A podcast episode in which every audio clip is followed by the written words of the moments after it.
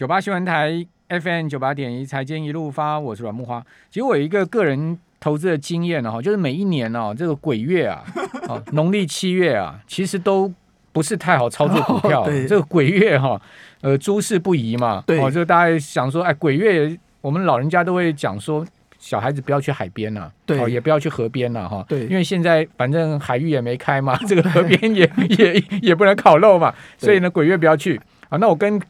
听众朋友报告，鬼月快结束了哈。哎，九月七号就是农历的八月初一。嗯。哦，换言之呢，鬼门关呢、就是呃，在这个八月六号星期天。嗯，哦，所以呢，这个股票又可以大展身手了，啊，又接近鬼月的这个末端了。啊，我们在节目现场呢是呃资深的证券分析师连前文啊，阿文师在我们节目现场，阿文师你好。莫华兄你好，哎，各位听众朋友大家好。好，我们现在有 YouTube 直播啊，听众朋友上 YouTube 可以看到我们的直播画面哈，到本台的 YouTube 这个这个我们的专版上面。阿文师这一波台股怎么弹的这么强？哦，这个很多人掉破眼镜了，对不对？好像说哇，这好像要要熊市了，要空头了，对不对？而且讲实在的，上市柜指数从高点下来都修正十趴嘛，对，哦，这个实际讲讲实在修正的也不少。然后你可以看到它其实不断的破线，那连半年线都破，然后一路往下掉，然后又是一个很弱势量缩的格局，嗯很多人都觉得空空头来了，熊市来了就没有想到这个礼拜它居然可以弹五趴上去，把这个一个月的下跌的时间坡呢跌掉这个一层呢，这个一个礼拜就给你涨回来。哎，对，因为哈、这一波一开始哈、有一天涨三百九十九点哈、那我有上电视节目我说哈、嗯那至少应该还是有四五百点的涨幅，然后现在已经涨九百八十一点，对，为什么？因为那时候是看台积电，哈，对因为之前在要涨三百九十九点那一天哦，有个消息说台积电要涨价。那之后开始宣布台积电要涨价哈，因为台积电为什么不会之前不会涨哈？哎，你想想看，联电哈，它的毛利率在去年是二十二个 percent，对，现在联电第三季有可能是三十四趴，嗯哎，从二十二个 percent 到三十个 percent，你看人家毛利率的话增加有多少？嗯。所以联电的股价表现不错。哎，世界先进哦，那时候法说会说第三季可能是四十四到四十六个 percent，四十四到四十六个 percent 呢，哦，那个增加的幅度很大。四十四到四十六已经逼近台积电的毛利了。对，但是台积电哦，嗯。它今年的话平均哦，之前预估是五十一点八了，哦，那当然未来还有第三季、第四季，哦，那明年的话，这个摩根斯丹利估是九点八，那后年估是九点二，那为什么会跌破五十趴？哎，人家联电是从二十二个 percent 到三十四个 percent，对，哎，人家世界现在冲到四十四到四十六个 percent，嗯你反而是往下降哦。这也就是为什么之前台积电有很多的利多哦，什么制程啊，什么一大堆订单不会涨，因为这个毛利的这个下降的余力哈，市场还是会觉得说哈，你这个东西没有办法克服哈，那市场还是给你未来的获利哦，可能会下降哦。比如说今年二二十二块多，明年只有二十六块哈，对，那可能会有这种余力哈。那为什么它的毛利会下降哦？因为它三年一千亿亿美元的资本支出哈，你知道它去年的折旧费用是三千亿左右，今年是四千亿，就多了一千亿，明年是五千亿。二零二三年是六千两百八十亿，所以它每一年都增加一千亿、一千亿、一千亿以上的一个所谓的这个这个折旧，那当然是把毛利下降，把获利能力的话有一点压缩的一个味道出来。嗯那另外还有一个就是说哦，因为哦现在这个制程到了五纳米划时代有一个改变，是在七纳米以前可以用叫做 DUV 哈，叫做深紫光，对，但是到了七纳五纳米的话，哦一定要用 EUV。EUV 的话，其实极极紫光。哦，那 EUV 的价格就比 DUV 的价格高出太多，所以它的成本就大幅上升。那这个降不下来，这个艾斯摩尔降不下，因为艾斯摩尔认为就只有三星跟所谓的台积电在用啊，对，而且未来到三纳到所谓的三纳米的时候哈，嗯因为它那个孔径是高孔径，所以那更贵哦。所以原则上的话，跟所谓的艾斯摩尔的话，你也选择所谓的谈判议价的空间不大。嗯在这种情况之下哦，台积电它的成本就上升，所以那时候摩根士丹利有讲一句话，就是说所谓的摩尔定律就不适用在台积电哦，也就是说它没办法成本再有效下降，所以这两个因素让它一个毛利率的话哦，大概五十个 percent 保不住。那大家就想说，台积电五十个 percent 保不住的话哦，那未来可能二十六块没有办法，可能甚至二十四块、二十五块。但是现在有个问题出现了哈，这这两个问题，我觉得出现之后哈，整个市场可能开始就有点乐观。对，第一个问题的话，它调整价格。对，那调整价格现在分众说纷纭了哈，有时候啊一次调组全部都二十个 percent，嗯，但是有时候哈，哎成熟制程价格已经那么贵了哈，五纳米都已经那么贵了哈，然后可能涨二十趴啊，所以又有人说五纳米啊先进制程可能只有涨八趴哈，对，所以现在还没办法很准确的评断，就是说它升的这个所谓的二十。个 percent 的一个涨幅的话，获利会增加多少？但是无论如何，它五十趴已经守守得住，因为这是第一波，还有第二波所谓的这个晶圆代工价格的一个上涨，所以第一个的话，它的五十个 percent 的话一定会上升上去。第二个是什么呢？第二个在评估台积电的产能利用率的时候，哦，之前大概都是九十二个 percent 到九十四个 percent，那为什么说哎？这个连电那么高，为什么这个世界性那么高？连电比较低哈，因为其实十二寸的部分哈，还是有很多的产能哈，实际上它是没有满哈。比如说以五纳米为例哈。其实之前的五纳米的客户只有苹果，其他都还没有出来，好，所以变成现在五纳米 Plus 的话，当然就是可能四纳米这些这个所谓的这个这个联发科要用，好，或者是 Amedia 或者是 AMD 要用，但是以前只有五纳米只有一个客户，只有苹果而已，哈，所以它的所谓的先进制程的产能利用率哦，平均的话大概是九十二到九十四个 percent 左右，但是哦，最近的话哦，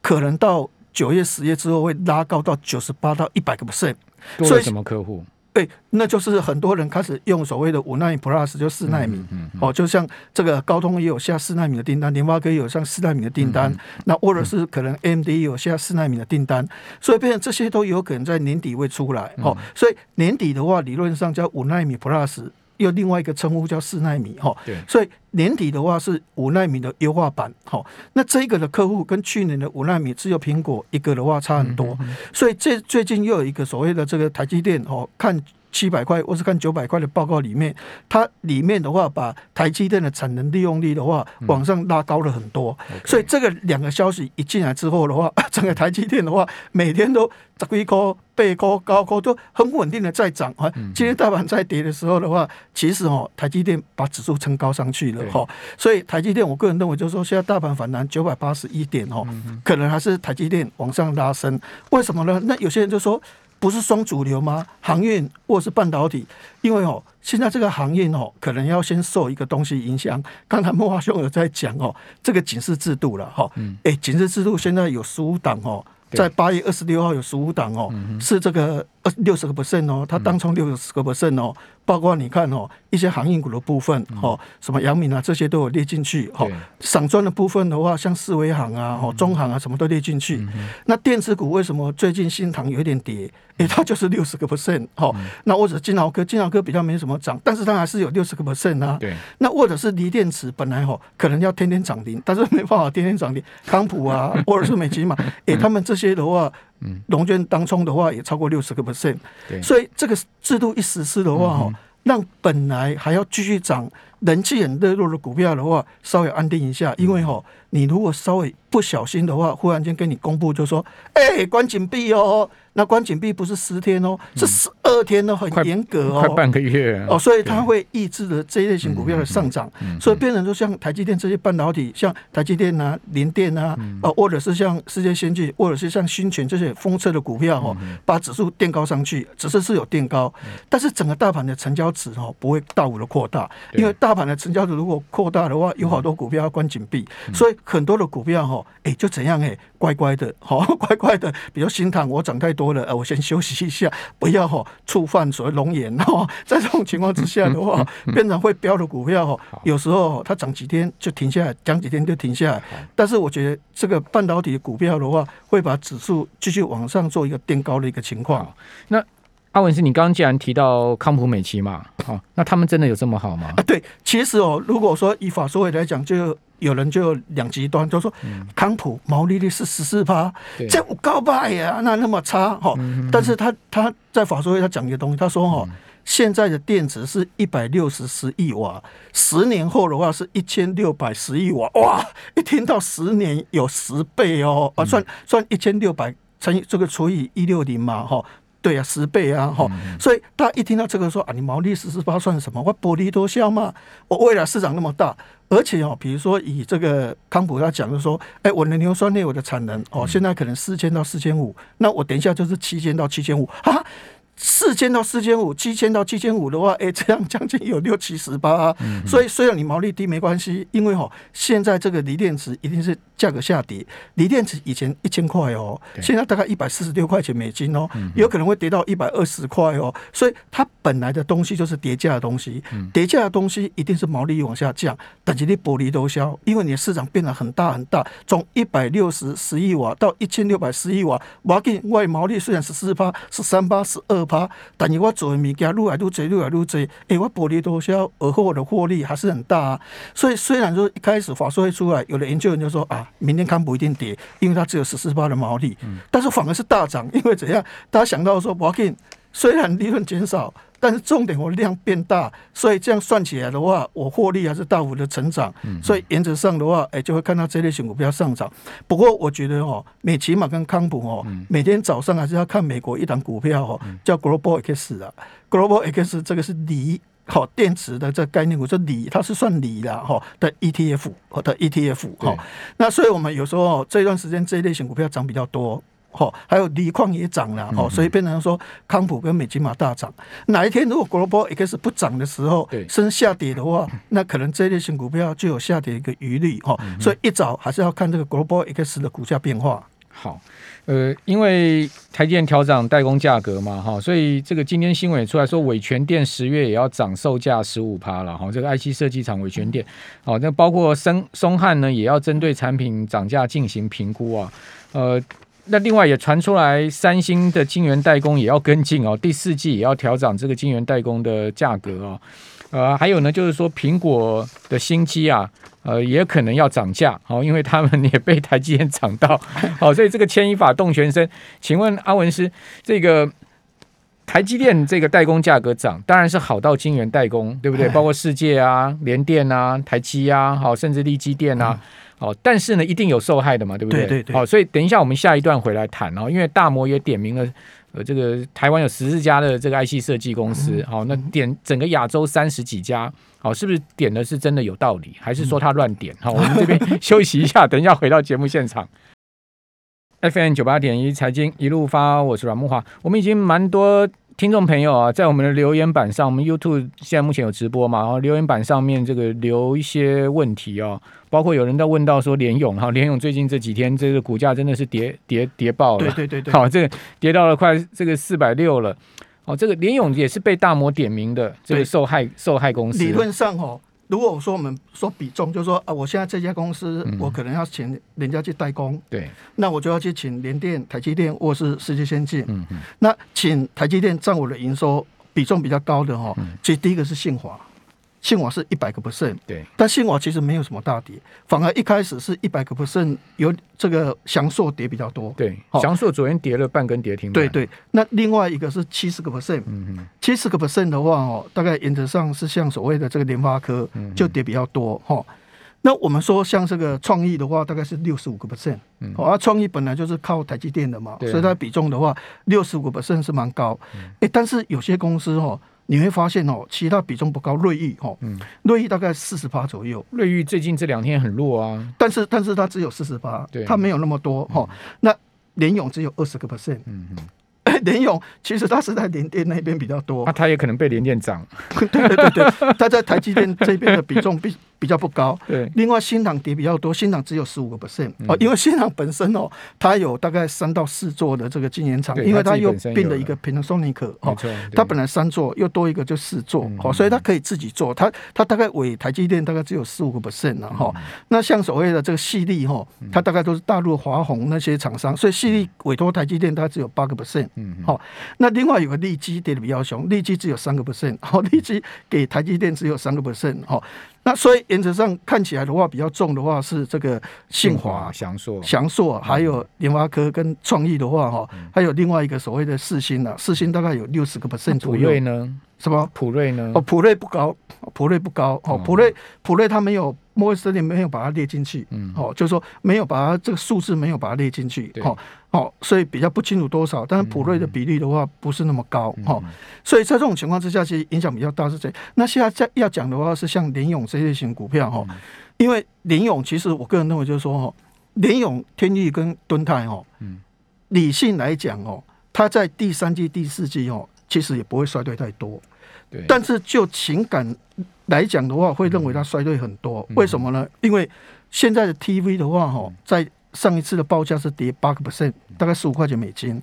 那因为这个哈，大家都会认为，摩根你就认为就是说哈，大尺寸的驱动 IC 的跌幅本来是第四季，现在提高到提前到第三季，嗯。所以变就跌很多。但实际上哦，联勇它有一大堆的订单的话哈，是所谓的 M 类的订单，是这个这个因为那个三金做不做不做不完，所以把这个订单给他。那你看到平常这种订这个所谓的这个驱动 IC 是一块钱美金。TDDI 那种手机触控 IC 跟所谓的驱动 IC 合在一起，一颗呢是一点五美金。M 类的是五块钱哦，四到五块钱美金。他接了很多的所谓的三星的订单，所以这个订单是很大哦。所以其实联勇未来这个的话是很好。但是问题现他现在说啊，面板的价格跌，他以前又很属性的说是大尺寸面板的驱动 IC，所以面板跌它就跟着跌。其实它未来这个 M 类接到三星的订单很多，所以其实它第三季、第四季没有想象那么差。但现在大大家就会有个 common sense，就是说啊，面板跌它一定很惨，所以所以它就跌比较多。那你包括像天域的话哦，平心而论，它现在在其他的部分车用啊各方面哦。比重蛮大的，但是大家还是会想说说啊，天意靠群创啊，所以原则上可能这个面板跌，它也会跟着跌哈。但它其实有点改变。那敦泰的部分的话哈，在车用部分，其他也有一个一些比重了哈，其实都有分散。但是无论如何哈，现在刚。这个电视的驱动 IC 在跌的时候，它的影响可能会稍微比较大一点哈，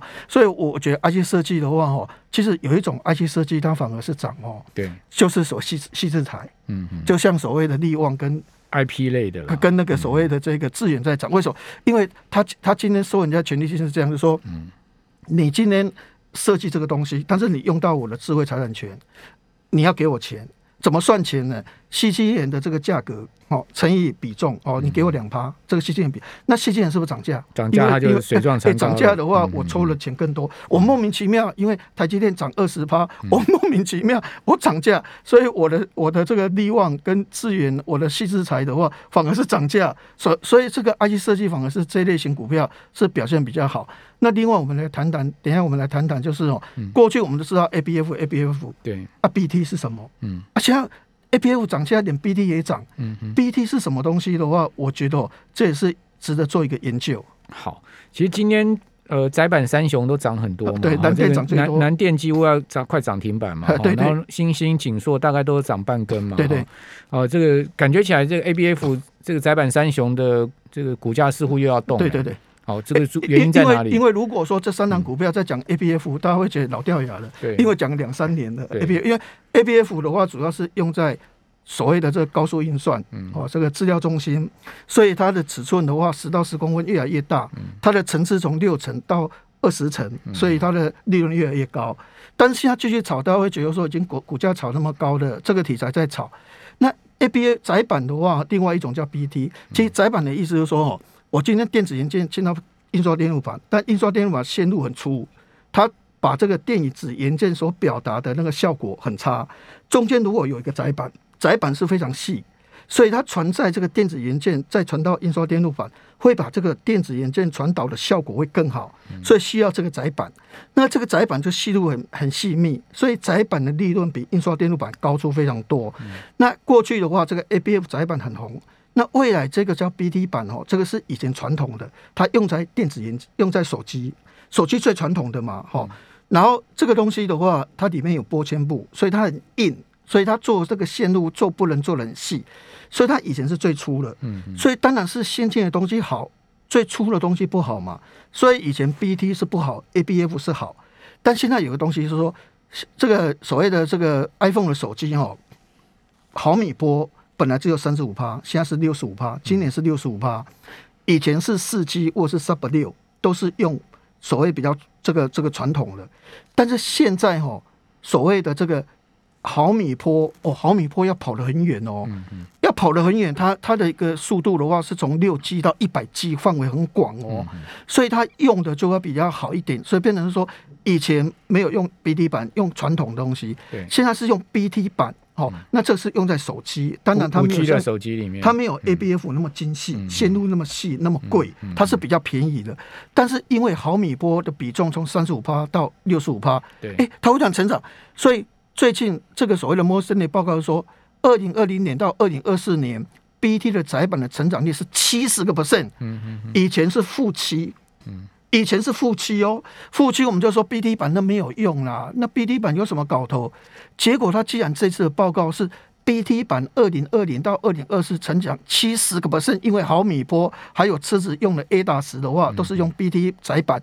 这个观念一出来的话。整个 BT 版的目标就要调高，像蓝电调高八十块钱，然后像所谓的锦硕的话提高三十块，然后或者是像新金提高二十五块，因为是这个因素，所以造成了一个所谓的这个调高。那为什么这个蓝电看的比较好？因为它可见度是十一个月，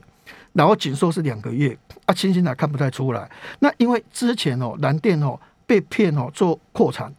被骗扩产的时候，结果他亏很多钱，因为 Intel 骗他。Intel 第一个骗的话是骗华通，把那个无件骗得很惨哈。所以那时候华通本来是第一大，后来就衰退的很厉害。好，那时候用附近基板，结果不用人家的，说人家不合格，就用日本的。那时候台湾很惨。第二个就骗南电，骗南电就说你赶快做 PT 载板，好，因为这个东西的话，未来我手机什么都会用。结果也没有用。所以那时候的话哦，蓝电折旧哇亏钱亏很多。那现在好处是说它折旧就折完了，折旧折完忽然间订单毫米波大幅成长，所以它现在能进入十一个月又没有折旧，所以研究报告里面就把那获利的话一下子看到二十四块、二十五块哈，就是因为这个地方，所以变成以前是靠 ABU 版。哎，现在连 BT 版最传统、最烂的东西都抬头了，这个也令人匪夷所思。就说，哎，BT 版不是很差吗？那忽然间说，二零二零年到二零二四年是成长七十个 percent，因为手机都要用毫米波，都用 BT 载板。所以今天的话，南电差一点拉涨停板的话，它的理由的话是在这个地方。好，